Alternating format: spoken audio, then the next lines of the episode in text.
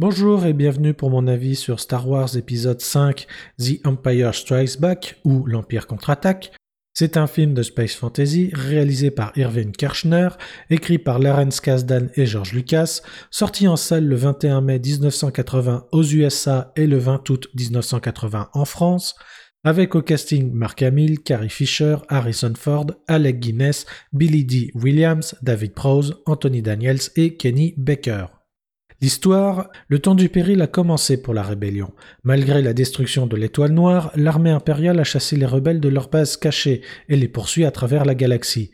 Après avoir échappé à la redoutable escadrille cosmique de l'Empire, un groupe de résistants mené par Luke Skywalker a établi une nouvelle base secrète sur Hoth, la lointaine planète des glaces. Dark Vador, hanté par l'idée de retrouver le jeune Luke, lance des milliers de sondes téléguidées aux confins de l'espace. Suite au succès du premier film Star Wars, il était bien entendu impensable qu'une suite ne voit pas le jour. Cependant, en l'espace de trois ans, les choses ont un petit peu changé. En effet, George Lucas est désormais en mesure d'avoir un petit peu plus d'indépendance vis-à-vis de la 20th Century Fox. Toutefois, il ne peut s'occuper à la fois de la production, de l'écriture et de la réalisation, le tout en prévoyant une histoire plus large pour faciliter la rédaction de la suite. Aussi confie-t-il le poste de réalisateur à son mentor Irving Kirchner, tandis que Lucas coécrit le scénario avec Lawrence Kasdan. Ce dernier vient justement de terminer de travailler sur Les Aventuriers de l'Arche perdue et rejoint donc Lucas après que celui-ci ait refusé une première version proposée par Late Brackett. Pour ce second Star Wars, George Lucas a donc fait appel à de nouveaux collaborateurs, à qui il a laissé d'autant plus de liberté qu'il était finalement assez peu présent sur les plateaux de tournage. En témoigne le I know de Han Solo en réponse au I love you de Leia, une réplique improvisée par Harrison Ford à la demande de Kirchner qui trouvait que le dialogue original ne collait pas avec le côté bad boy du personnage. Et le moins que l'on puisse dire, c'est que cela se voit dès les premières minutes du film, avec une mise en scène bien plus dynamique et des acteurs bien plus impliqués car mieux dirigés. On comprend également très vite que les effets spéciaux sont bien plus spectaculaires.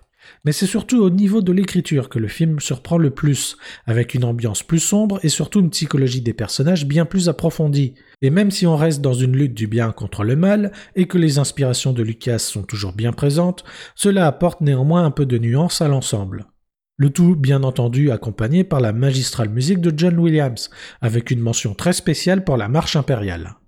Seul petit détail un peu gênant, la gestion de l'écoulement du temps entre Dagobah et la course-poursuite entre l'Empire et le Faucon Millennium. En fait, on a l'impression que seulement quelques jours se sont passés du côté de Han et Leia, alors que l'on est en droit de penser que Luke suit une formation de plusieurs semaines. À ce problème, je serais bien tenté de répondre avec la théorie de la relativité d'Albert Einstein, celle-ci implique, entre autres choses, que plus on s'éloigne dans l'espace, plus le temps n'est pas le même pour tous. Plus concrètement, si des astronautes partaient dans l'espace durant 50 ans et revenaient sur Terre, pour eux seulement 50 années se seraient écoulées, mais sur notre planète, beaucoup plus de temps serait passé. Le problème, c'est que Star Wars n'est pas vraiment une saga réaliste, mais plutôt fantaisiste. Au mieux, elle est crédible et cohérente au sein de son propre univers, encore que ce ne sera pas toujours le cas par la suite. Par conséquent, mon argument sonne un peu faux et de toute façon ne retire pas cette légère sensation d'étrangeté, du moins si on y prête attention, bien entendu. En conclusion, Star Wars épisode 5 The Empire Strikes Back est indéniablement en tout point supérieur à l'épisode 4 et demeure encore aujourd'hui le meilleur film de la trilogie et même de la saga tout entière.